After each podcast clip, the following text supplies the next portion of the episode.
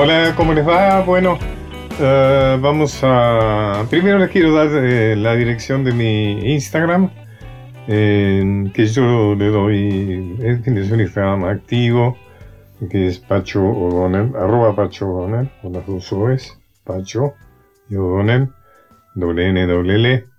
Bueno, hoy vamos a hacer el último programa que le vamos a destinar a Belgrano en este mes belgraniano de junio del 2020. 200 años de su muerte, 250 años de su nacimiento. Vamos a tomar una parte de él que no es la más conocida, que es eh, la campaña del Paraguay. Eh, quizá porque fue una derrota, em, pero digamos, eh, hay un aspecto muy, muy significativo de esta campaña y es la relación de Belgrano con los pueblos originarios. Ya hemos visto en, algunos programas anteriores la sensibilidad social de don Manuel, de qué manera lo conmovía la miseria y el estado de postración en que la metrópoli española había dejado a la colonia del río de la Plata. Pero como vamos a hablar de las misiones, vamos a hablar del litoral, vamos a empezar con la música de un músico misionero que yo aprecio mucho, que es el Chango Espacio, ejecutando nada menos que este himno litoraleño, especialmente correntino, que es Kilómetro 11.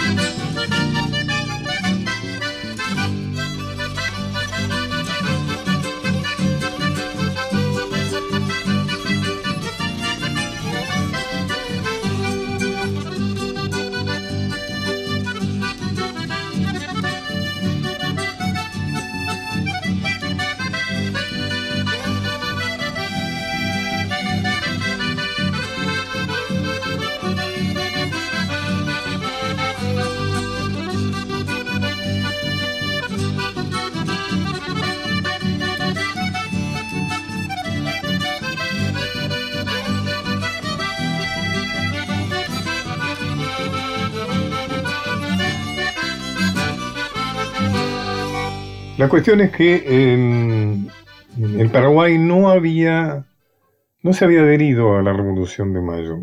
Sí, digamos, había mantenido su idea de, separarse de España, pero no aceptando la autoridad de Buenos Aires. Entonces la Junta decide enviar una tropa para poner orden en eso. Primero envía un delegado, que es un tal Espínola, que según parece se manejó con bastante torpeza, y Velasco, que es la autoridad eh, española, digamos, colonial en la provincia del Paraguay, mm, lo echa, digamos, ¿no? De, de su territorio. Y entonces Espínola regresa a Buenos Aires diciendo que hay un gran apoyo en la gente, en la población a la Junta, que bastará una pequeña fuerza para hacer que la situación de rebeldía de Paraguay mm, se revierta. Bueno, se eligió mm, a Belgrano, eh, quien luego también sería elegido para conducir el ejército del norte, y en su mm, autobiografía Belgrano dijo que aceptó porque no quería que no se creyese que repugnaba los riegos, que solo quería disfrutar de la capital, y también porque entreveía una semilla de desunión entre los vocales mismos que yo no podía atajar, seguramente estaría hablando del conflicto entre sabedoristas y morenistas, deseaba hallarme en un servicio activo, sin embargo de mis conocimientos militares eran muy cortos, pues jamás me había persuadido que el partido de la revolución sería grande.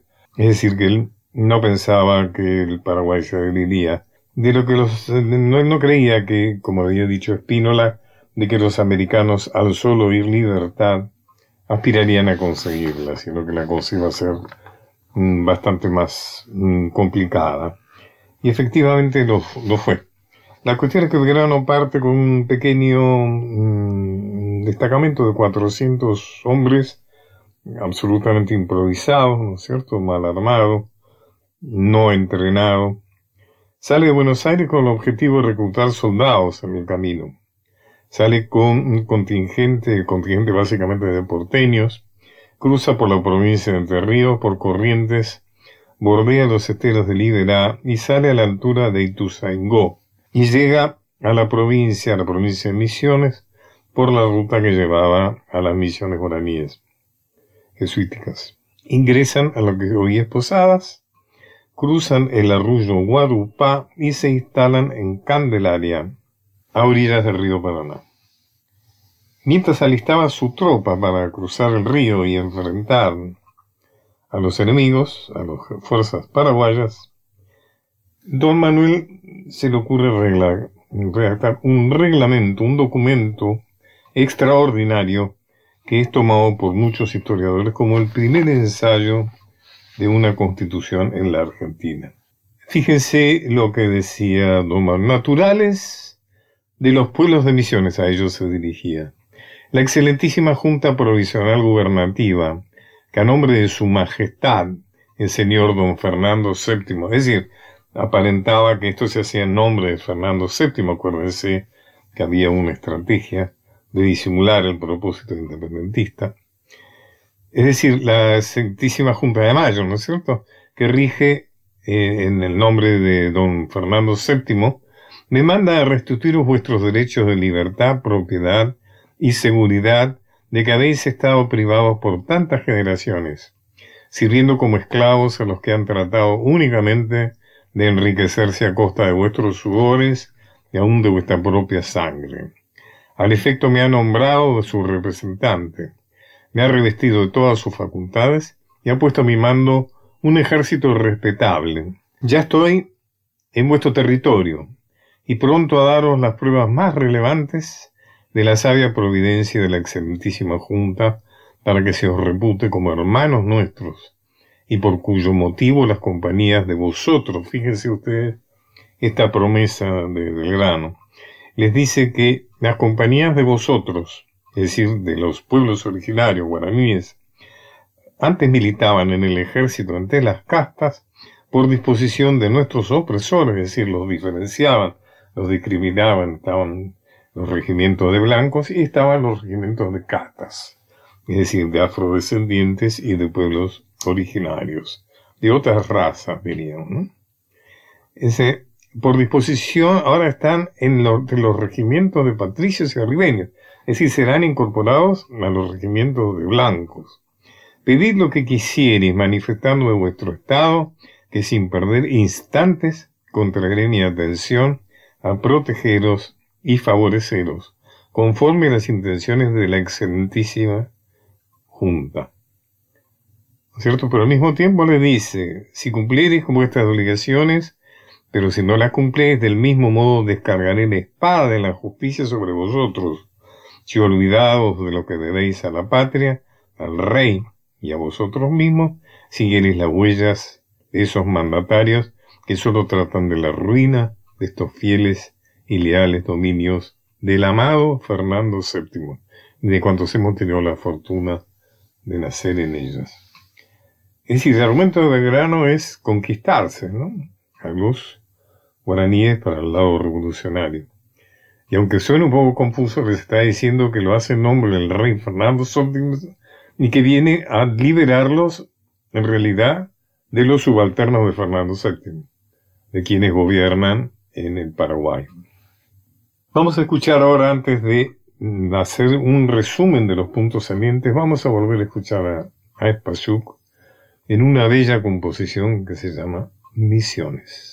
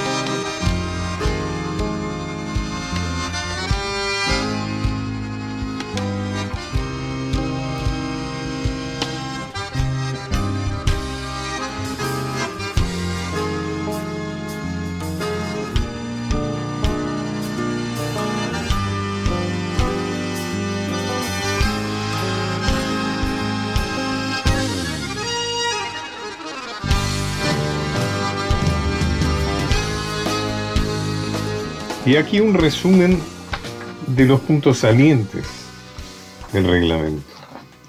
ese extraordinario reglamento. Fíjense, estamos 1811, 1810, 1811.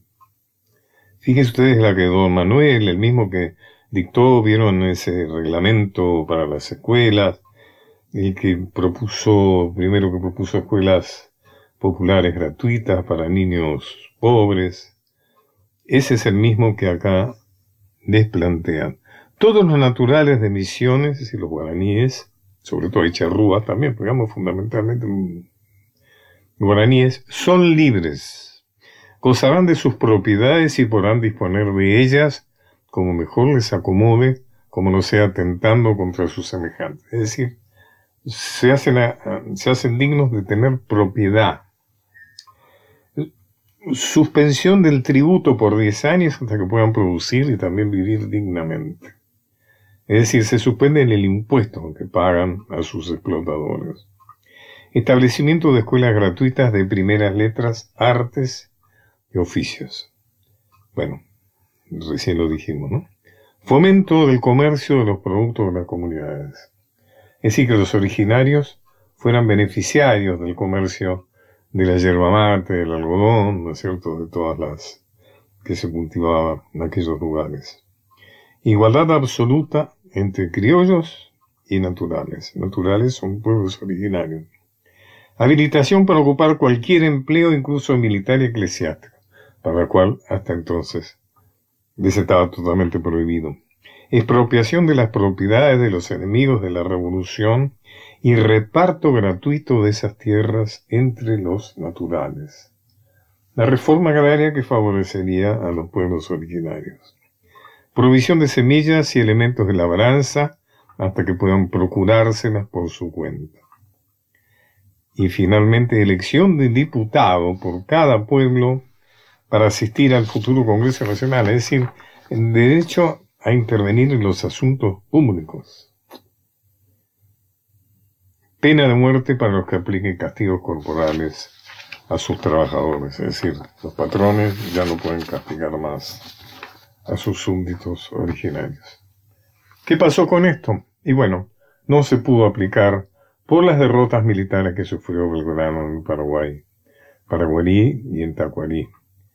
Pero bueno, ese espíritu, hay una discusión, ¿no es cierto?, entre historiadores, algunos historiadores argentinos dicen que ese espíritu ligado a los derechos del hombre, digamos que, que Belgrano había vivido en Europa contemporáneamente con la consecuencia de la Revolución Francesa, alentaron mucho al progreso del espíritu libertario en Paraguay. Algunos historiadores paraguayos niegan esto, dicen que ese espíritu ya estaba en esa zona, en ese territorio. Bueno, nos despedimos recién, vamos a seguir ahora con las entrevistas habituales. Pacho O'Donnell está en Nacional, la radio pública. Continuamos con Los Caminos de Pacho O'Donnell.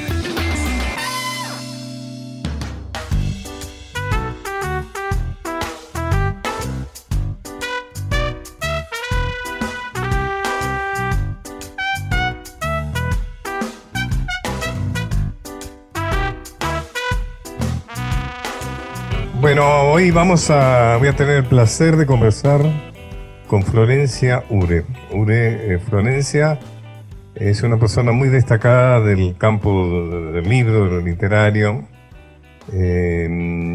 Ha, recorrido como jefa de prensa las editoriales más importantes, Planeta, Penguin Random, House el Ateneo y me estoy quedando corto. Em, bueno, así que es la persona más indicada para hablarnos del libro. Pero primero quiero que me cuentes de vos, Florencia, cómo empezaste, etcétera, etcétera. Hola Pacho, ¿cómo estás? Bueno, la verdad es que como todo, un poco de casualidad, yo estudiaba letras, estudié letras y empecé trabajando en periodismo y em, hice un par de investigaciones para algunos libros de no ficción, de investigación periodística que se publicaron en Planeta. Justo Planeta se quedaba sin jefe de prensa, en ese momento Juan Forn era el director editorial de Planeta y me contrató. Eh, así que así empecé trabajando en Planeta cuando Planeta era chiquita. Luego me fui, luego después de mil años volví ya haciendo Planeta eh, enorme como es. Y en el medio sí trabajé en casi todas las editoriales, porque muchas veces la, eh, trabajando en editoriales que luego fueron compradas por grandes grupos, o sea que en Tusquets trabajé cuando era independiente, después trabajé cuando era parte del grupo Planeta. O sea, que, vos, viste, el proceso de, asociaciones y de absorciones, ¿no? Que han sido situaciones bastante complejas, ¿no? No, millones. Mira, vi la, fusión de Planeta IMC, vi la compra de Tusquets, estuve en Penguin Random House cuando compró Penguin, cuando compró Alfaguara, cuando compró Ediciones B. Así que sí, de fusiones viví bastantes, la verdad que a lo largo de mi vida en las editoriales. ¿Cuáles fueron las dificultades? Contame, ¿cuáles fueron las dificultades de las fusiones? Operativamente, como te imaginarás, son bastantes, eh, pero básicamente a mí lo que me parece que conceptualmente lo difícil de una fusión es que los sellos sigan manteniendo su identidad y su independencia, porque lo que pasa con la globalización es que la tendencia es que el sello más grande que vende más empiece a fagocitarse a los más chicos que la verdad es que siempre que se hace una fusión, todo el mundo jura que no lo va a hacer, pero finalmente eh, me voy a poner a todas las editoriales en contra, pero ocurre. La verdad es que el comportamiento de las editoriales cuando son independientes no es lo mismo que cuando caen en manos de un gran, de un gran grupo. Eh, se van se van reduciendo, se va, sí, se va diluyendo el espíritu que tenía. Me imagino que tendrás muchísimas anécdotas de tu relación, siempre seguramente bastante difícil, con los escritores, ¿no es cierto? Eh, si podés contarnos, alguno contarnos, aunque, aunque no le pongan nombres. Porque, es, típico del escritor, y lo conozco bien porque he escrito libros, que cuando el libro no funciona, uno normalmente se le echa la culpa al equipo de prensa de la editorial, ¿no es cierto? Porque no, no, no se esforzó, no, no, no lo vendió, etcétera, etcétera. Bueno, sí, la verdad es que anécdotas tengo infinitas, porque bueno, eso es un poco, digamos, por un lado pasa eso, que es que a los autores, cuando su libro no es aceptado por la prensa, eh, les cuesta eh, admitirlo. Y es verdad que yo como jefa de prensa y junto con todos los equipos con los que he trabajado, uno no puede sentar al autor porque uno se debe a él y finalmente, ¿por qué le vas a hacer un espejo tan feo a decirle, no, es que la prensa no tiene ningún interés de hablar de tu libro? Entonces, es verdad que también es más fácil para el autor echarle la culpa a la comunicación, digamos, al departamento de comunicación, pero también al departamento de comunicación aceptar que eso es más fácil que estar gritando verdades, que finalmente quién es uno para estar diciéndole a un escritor que hizo tanto esfuerzo para escribir un libro que la prensa por X razón no está interesada en el libro. Es algo tan antipático que siempre preferí quedarme con la culpa eh, y absorber la culpa. No, no pude dejar de acordarme en este momento de una frase del muy ingenioso Oliverio Girondo, que decía, el libro debe escribirse como un reloj y venderse como un salchichón. Sí, bueno, eso es lo que pasa, es que se juega mucho su vanidad y que hay, además hay escritores que saben sentarse a escribir, pero luego a la hora de promocionar un libro es, es, otro oficio, es realmente otro, carril. Claro, entonces eh, hay muchos autores. escritores que son condiciones, otro talento. Claro, hay escritores excepcionales que se venden pésimo y hay escritores malísimos que son unos genios del marketing, ¿viste? Eh, que me acuerdo en este momento una charla que tuve con Héctor Tizón, un escritor que yo admiré mucho, pienso que es un escritor postergado, que realmente para mí es uno de los más grandes escritores argentinos. Y una vez resulta que Tizón siempre publicaba mal, o sea, diríamos lo que es publicar mal.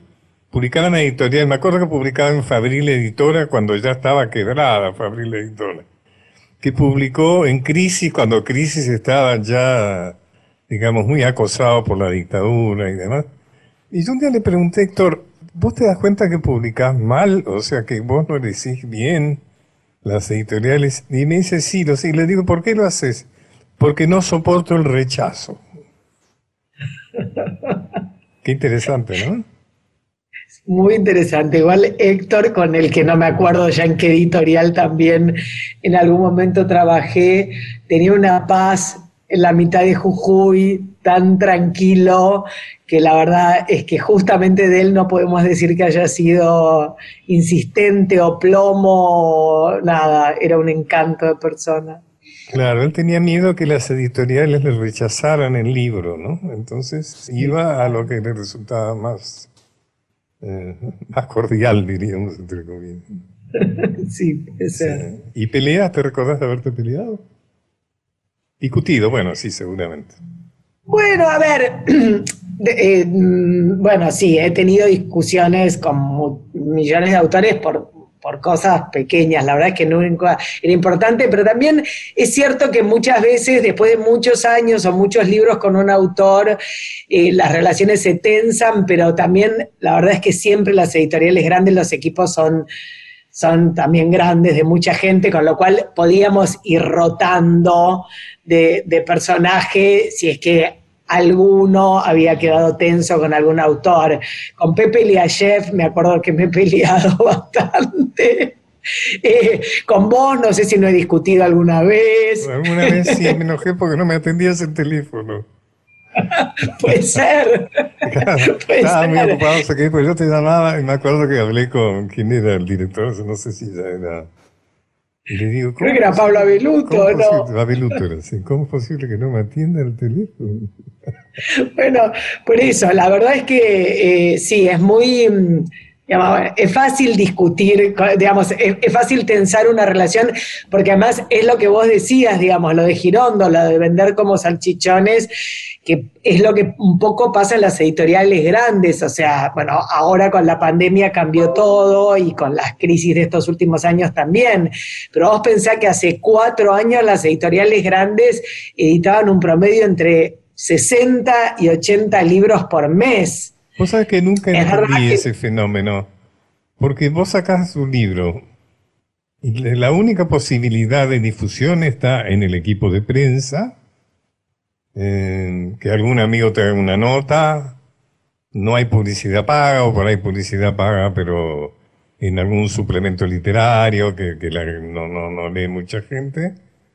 Y tenés una semana, digamos, para... Y, y a veces se publican libros contra, no solo que se publica una enorme cantidad de libros, o sea que vos, como cuando eras jefa de prensa, te tenías que ocupar de libros por muy poco tiempo, sino que además a veces los libros se contradicen entre sí. Por ahí sale un libro que dice que usar, comer cebolla es buenísimo, y después sale un libro que dice que comer cebolla es malísimo, ¿no? Pero es... Eh, hay una irracionalidad en, la lluvia, digamos, del libro, ¿no? Que se produce. No, y es, digamos, no solamente pasa eso, bueno, ideológicamente durante la grieta era psicótico directamente, pues yo hablaba con algún autor que era totalmente kirchnerista para cortar y hablar con otro que era totalmente Por eso, digamos, eh, eh, políticamente era increíble, pero bueno, de todos modos era, digamos, lo raro de esta política es que también el lugar para promocionar los libros no es infinito, lo sabes perfectamente, y la verdad es que antes no era tanto, pero siempre un poco fue como demasiados libros para pocos medios donde promocionarlos, con lo cual también a veces uno mismo tenía que elegir, pues si yo llamo a la directora de un suplemento cultural a venderle 30 novelas, no puede ella darle lugar a las 30, porque no tiene espacio físico. Es un círculo eh, vicioso porque la misma crisis del libro ha hecho que se restrinjan mucho los espacios para comentar los libros. Por decir, pasaste por la noventena ya. Contame un poco cómo ves el libro en este proceso tan, tan dramático de... Mira, digamos, por un, por un lado lo veo bastante, eh, digamos, es bastante preocupante como toda la situación económica del mundo y de, Argentina puntualmente. Y es verdad que finalmente el libro es algo de lo que mucha gente puede privarse. digamos, eh, si tiene que elegir entre comer y comprar un libro, es probable. Con lo cual, eh, bueno, eso está muy complicado. Por otro lado, es verdad que está pasando que, digamos, las librerías pequeñas abrieron hará menos de un mes y por lo que inmediatamente me interesa a mí mucho el mercado del libro, así que hice como una encuesta casera y leí bastante, empezaron a vender mucho, porque es verdad que estando uno en su casa, eh, la televisión no resiste tanto tiempo ocioso. es verdad que muchísima gente que no leía empezó a leer y mucha gente que leía un promedio de un libro cada tanto, empezó a leer mucho más, porque eh, aunque los que tenemos trabajo trabajemos desde nuestra casa, es verdad que muchísimo tiempo eh, que tenemos más libre porque no viajamos, porque nada, hasta el trabajo, por bueno, bueno, por todo lo que sabemos todos durante la cuarentena, con lo cual, digamos, por un lado, es verdad que la crisis editorial es grande, pero por otro lado, la apertura de librerías fue explosiva. ¿Y, qué se venden más, los online o los ebooks? ¿O hay también una explosión de ebooks? Mira, la, aparición del ebook eh, frente al papel hace años y se mantiene al día de hoy, convive están los lectores de ebooks y están los lectores de papel y están los lectores de ambas cosas, o sea que quizás leen el ebook si se van de viaje o para viajar en transporte público porque es más fácil y liviano de llevar y vuelven a su casa y siguen el capítulo en el papel, digamos. Eh, el ebook no se comió el papel, que era como la amenaza de hace mil años. Eh, no, no, digamos, las ventas ahora son de libro físico donde uno los compra por teléfono y los manda con, bueno, con, los envíos de moto o con al interior del país por correo. Eh, las librerías pequeñas que abrieron me dijeron que están vendiendo mucho. Qué bueno, ¿no? Qué buena noticia en medio de todo esto. Alentador.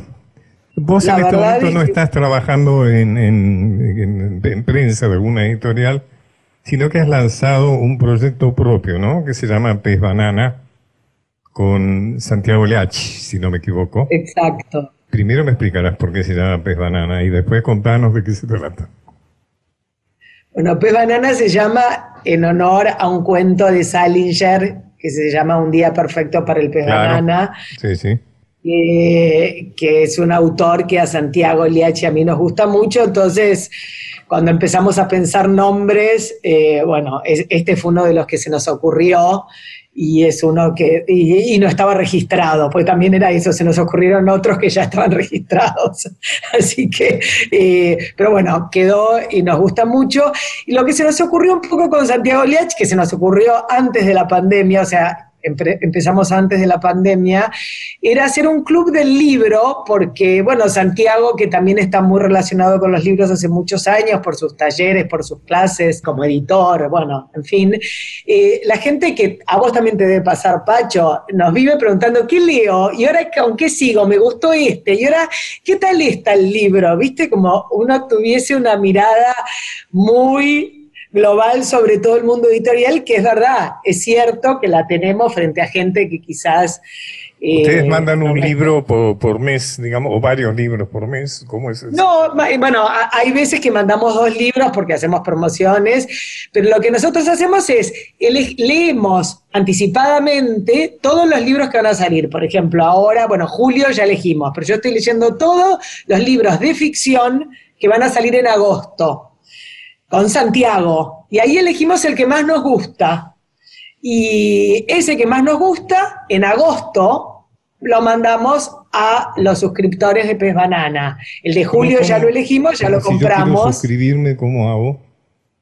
entras a nuestra web que es pezbanana.club.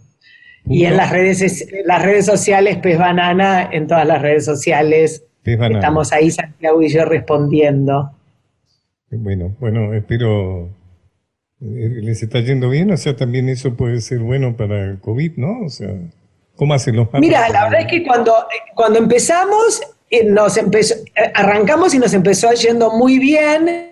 Eh, calculo que un poco esta es la idea de, que la gente a veces se pierde en la cantidad de libros que se publican, que se importan. Es mucha la que digamos, una librería. Yo soy de los que entran en una librería y se intoxica rápidamente. O sea, me, pierdo. Bueno. Eh, pierdo la posibilidad de quedarme un rato eh, mirando, eligiendo. Me, me, pasa lo mismo en los museos, ¿sabes? Tengo corto, corto, corto aliento para un museo. Bueno, es que, le, le, que en varias veces porque enseguida me saturo. Eh, eh, te entiendo perfecto y le pasa a muchísima gente con la figura del librero, pero también están las librerías de grandes superficies, en shoppings, donde quien te atiende no tiene idea de libros. Entonces, un poco esa curaduría de elegir el libro que suponemos o que más nos gustó de los que leímos en el mes tenía un poco esa idea de a los frente a la marea de libros y frente a marearte cuando entras a una librería nosotros elegíamos por vos y escribimos una guía de lectura como para acompañar la lectura de cada uno eh, bueno nada, eh, un poco un newsletter contando otras novedades, pero bueno, un poco también para acompañar al libro. Y bueno, y, cuando llegó la cuarentena pasó esto también, también crecimos muchísimo porque, bueno, porque por, lo que hablábamos recién de la compañía de los libros frente al, al aburrimiento. Además, soy Pacho Donel y estoy hablando con Florencia Ure. Pero además vos y Santiago son personas muy confiables, son personas reconocidas en el ambiente, o sea que es una opinión respetable, confiable, digamos, ¿no? O sea, eso es importante. Yo quiero decirle a los que nos escuchan que Florencia es hija de Alberto Ure, ese gran prócer del teatro argentino, que realmente se lo recuerda con, con mucha admiración y mucho afecto, ¿no? Que dejó huella, que dejó huella. Eh, Florencia querida, bueno, ha sido un gustazo. ¿eh? Vos tenías otro proyecto también que era el de siete párrafos, no sé si lo... Me acuerdo que me pediste algún libro que a mí me gustara, que eligiera siete párrafos. ¿eh? Escribiste sobre, sobre el aforismo de Chesterton, buenísimo escribí lo que escribiste. Eh, bueno, ahora se transformó en un newsletter que es también sobre libros dentro de redacción.com.ar, que es un sitio de noticias eh, muy bueno que dirige Chani Bouillot. así que bueno, sí, pero básicamente mi ocupación ahora es pez banana, aunque sí, sigo escribiendo para siete párrafos, para redacción. Florencia, un beso grande, un beso grande. Un beso enorme y muchísimas gracias. Muchas gracias. Por beso enorme. destinado este tiempo. ¿Mm? Beso. Una hora transitando los caminos de Pacho O'Donnell. Hasta las 24 por Nacional.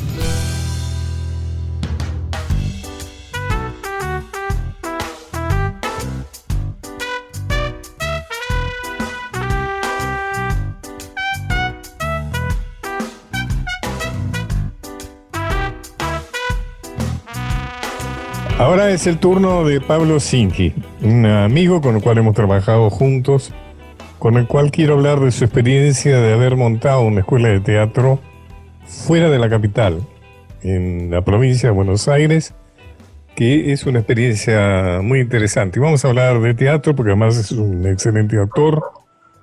Eh, ha actuado en alguna obra mía, en La Tentación, que está ahí esperando que pase esto para volver a estrenarse. ¿Cómo estás, Pablo?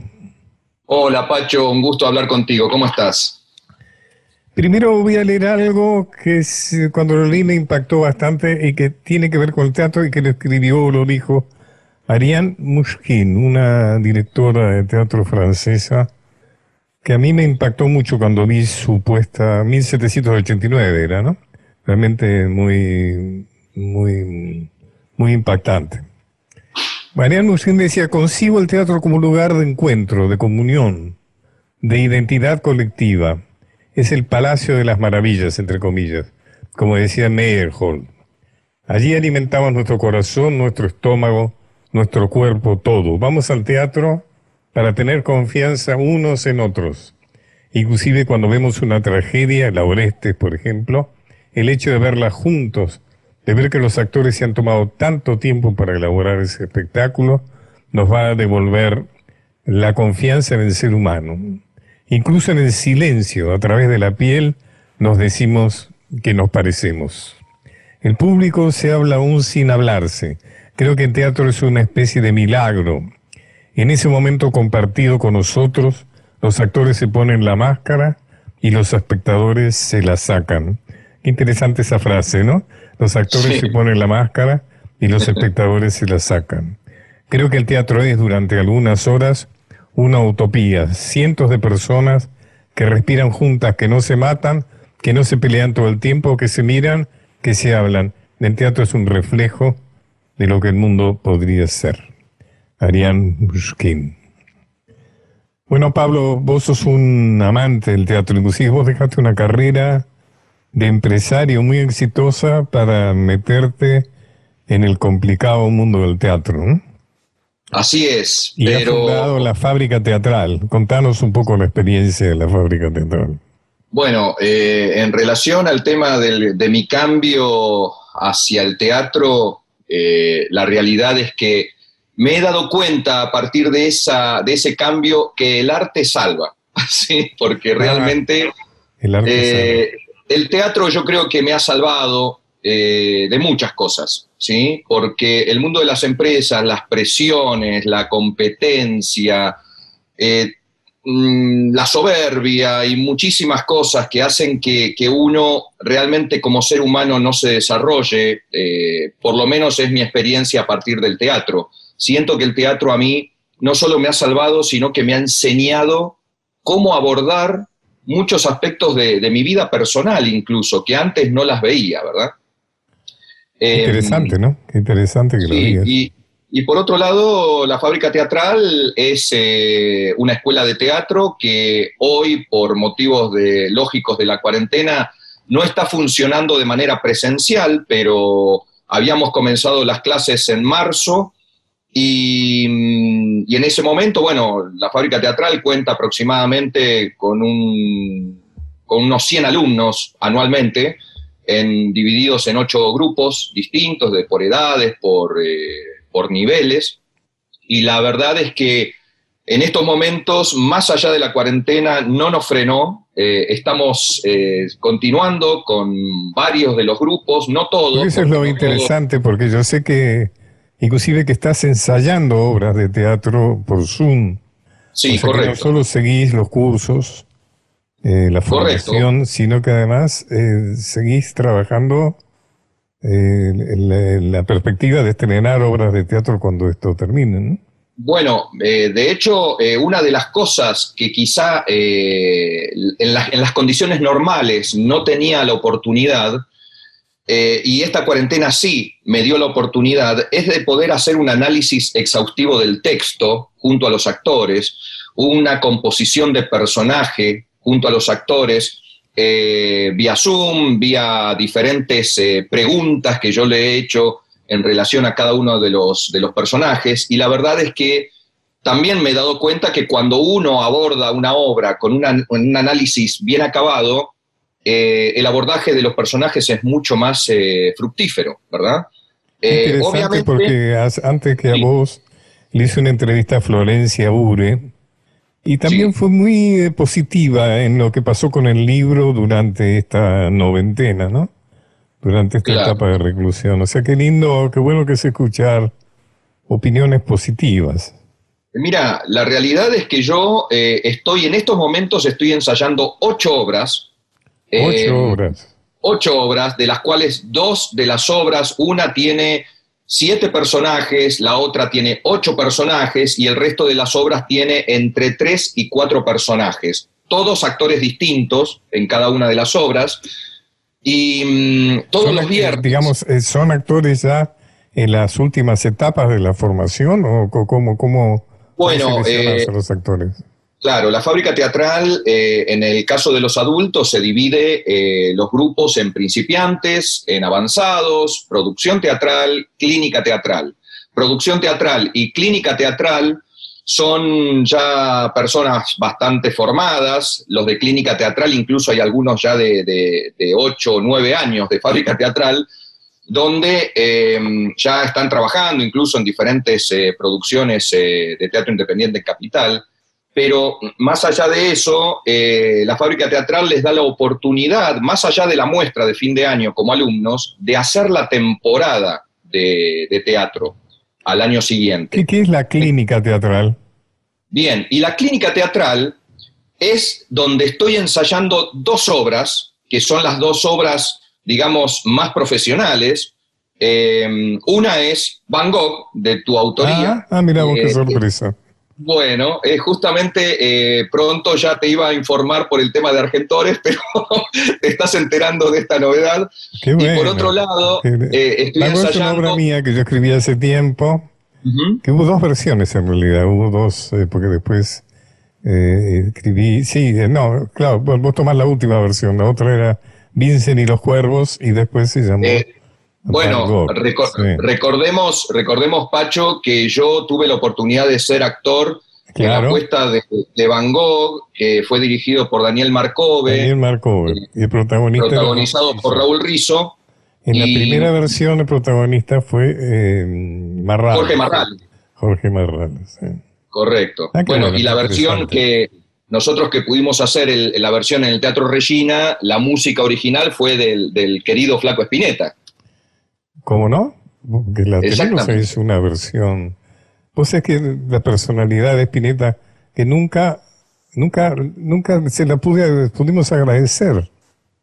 O sea, bueno, nunca, eh, nunca, por empezar, nunca cobró, por supuesto. No, bueno, yo te, te digo como es flaco, pero además nunca se la pudimos agradecer. Bueno, sabes que eh, el flaco, cuando estuvimos en ese ensayo y se hizo presente, ¿Te acordás? después de haber visto la apuesta, eh, dijo, eh, muchachos, esta música es de ustedes, se las regalo, hagan los trámites necesarios para yo no cobrar nada porque realmente estoy encantado. De eso me acuerdo patente. Puedes usarla ahora para la versión si querés. Yo la tengo ahí en casa. Tengo... Sí, sí, yo también tengo la música. Ah, eh, estoy, estoy, eh, no, no, no estoy usando puntualmente esa música, estoy usando otra, pero realmente eh, a mí me, ayudó mucho, por supuesto, a abordar en su momento la, obra, ¿no? Escúchame, los que quieran acercarse a tu fábrica teatral, estoy hablando... Sí con Pablo Schi, el creador y director de esta escuela eh, de teatro. Eh, ¿Dónde ¿Cómo se comunica contigo, con, con tu Bueno, yo tengo una, página web que se llama lafabricateatral.com.ar. La fábrica teatral está en Garín, partido de Escobar, eh, zona norte de la provincia de Buenos Aires. Y después a través de redes sociales, Facebook, Instagram, Twitter, YouTube, poniendo la fábrica teatral o Pablo Sinchi, ya me encuentran. Pablo Shinji es S-H-I-N-J-S. Exactamente. Y otra obra que estoy ensayando, Pacho, que me gustaría compartirla contigo, es una adaptación que yo hice sobre la Asamblea de las Mujeres de Aristófanes. Ah, te con eh, una brava una brava, una brava, pero realmente una brava que eh, se escribió 400 años antes de Cristo y que habla justamente sobre el empoderamiento de la mujer, ¿no? Entonces uno dice, em, ¿qué está pasando en todos estos años? Qué interesante. Mira, acá tengo delante mío una frase de Harold Pinter hablando de, tu aventura, ¿no? De meterte en el teatro saliendo de, de la comodidad de un, de, eh, de, un directivo de empresa. Creo que el teatro es entusiasmo, pasión, compromiso. También conduce a la aventura. No es una actividad prudente, es una actividad muy peligrosa, pero el peligro puede llegar de muchas formas. Hay muchas maneras de expresar el riesgo vital, que es la esencia misma del teatro. Harold Pinter, un maravilloso autor, ¿no? Claro, maravilloso, maravilloso. Y yo creo que eso es lo que también nos lleva a, mucha, a muchos que, estamos metidos 100% en el teatro, ¿no? Es ese peligro del que habla Pinter, ¿verdad? Eh, que es parte de una adrenalina constante. ¿Qué pensás que va a pasar en el futuro con el teatro, con, este tema del, COVID, etcétera? Mira, eh, sinceramente yo creo que el teatro, como bien dijo eh, Carlos Rottenberg eh, al inicio de la cuarentena, yo creo que el teatro este año realmente, no sé si está perdido del todo, pero en el caso de comenzar, va a comenzar por noviembre, diciembre, pero el tema fundamental es ¿qué le va a pasar a la gente, al público, ¿no? Con ir a un lugar a ver un espectáculo en un lugar cerrado. Em, yo creo que parte del público, em, digamos, puede llegar a tener todavía esos temores de lo que significa el teatro, pero yo también confío en que la gente realmente esté deseosa de salir y justamente alimentarse de arte, ¿no? De, diferentes eh, eh, temas. Entonces, eh, sinceramente deseo fervientemente justamente esa posibilidad, porque una de las cosas que, a mí me sucede también es que los actores en estos tiempos de cuarentena estuvimos eh, al pie del cañón todos los días frente a la gente, ¿verdad? A través de diferentes plataformas, a través ¿Vos de pensás que puede prosperar esto del teatro por Internet? Porque se ha visto mucho teatro por Internet. Y en algunos casos conozco casos de que ha sido bastante exitoso en la exhibición. Sí, eh, lo, que pasa, eh, el teatro por internet, a ver, convengamos que el teatro fue concebido para, para que sea en vivo, ¿verdad? Claro. Eh, por eso las series de Netflix, por ejemplo, son tan exitosas, porque son series concebidas para ver en televisión. Em, yo creo que el teatro por, internet, digamos, eh, puede resultar si es un teatro con, muchas cámaras, con mucho cuidado. Claro, hecho especialmente. Sí, sí, correcto. Eh, pero para mí fundamentalmente es un hecho vivo y convengamos que el teatro cuando un actor está en el escenario eh, es retroalimentado por ese espectador. Entonces, muchas veces las intensidades que como actor uno puede, eh, digamos, expresar, está justamente eh, retroalimentado por ese espectador que está pendiente. Eh, ¿cómo, ¿Cómo es el proceso de aproximación de alguien? O sea, ¿por qué alguien se acerca a estudiar teatro o actuación? Porque la palabra teatro se le ha puesto que en realidad es un estudio de actuación, ¿no? Entonces, sí, en general, la gente por ahí está más atraída eh, por la actual en televisión que en teatro, pero de todas maneras se dice que estudia teatro, ¿no? Realmente, por lo menos eh, eh, es la palabra que se ha impuesto ah, con el tiempo. ¿Por qué se acerca alguien a estudiar teatro o estudiar actuación? Mira, hay mucha gente que viene con diferentes objetivos del teatro. Eh, objetivos como, por ejemplo, eh, complementarlos con sus trabajos, porque quizás tienen mucha exposición frente a clientes, entonces necesitan tener una expresión corporal que comunique certeramente. Eh, muchas veces vienen... ahí te encontrás con tus ex colegas empresarios, por ejemplo. Exactamente. Pero también me encuentro con abogados que justamente en un proceso de juicio necesitan mostrarse absolutamente desenvueltos, por ejemplo. Em, o necesito, exacto, o incluso profesores de secundaria, ¿no? Donde tienen no solo que eh, lidiar con el adolescente, sino que además mostrar personalidad y certeza en sus movimientos. Em, pero también hay gente que viene justamente porque quieren ser actores o actrices, hay gente que quiere simplemente encontrar un lugar de esparcimiento, hay gente que incluso busca una actividad eh, artística para no caer en una terapia, digamos, convencional.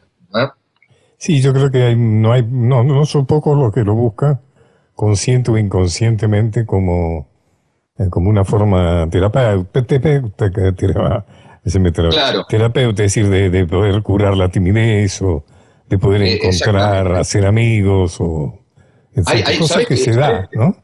Macho, ¿sabes qué? yo me encuentro porque con cada nuevo alumno o, aquel que quiere ingresar a la fábrica teatral, yo tengo una entrevista personal de 30 minutos con cada persona.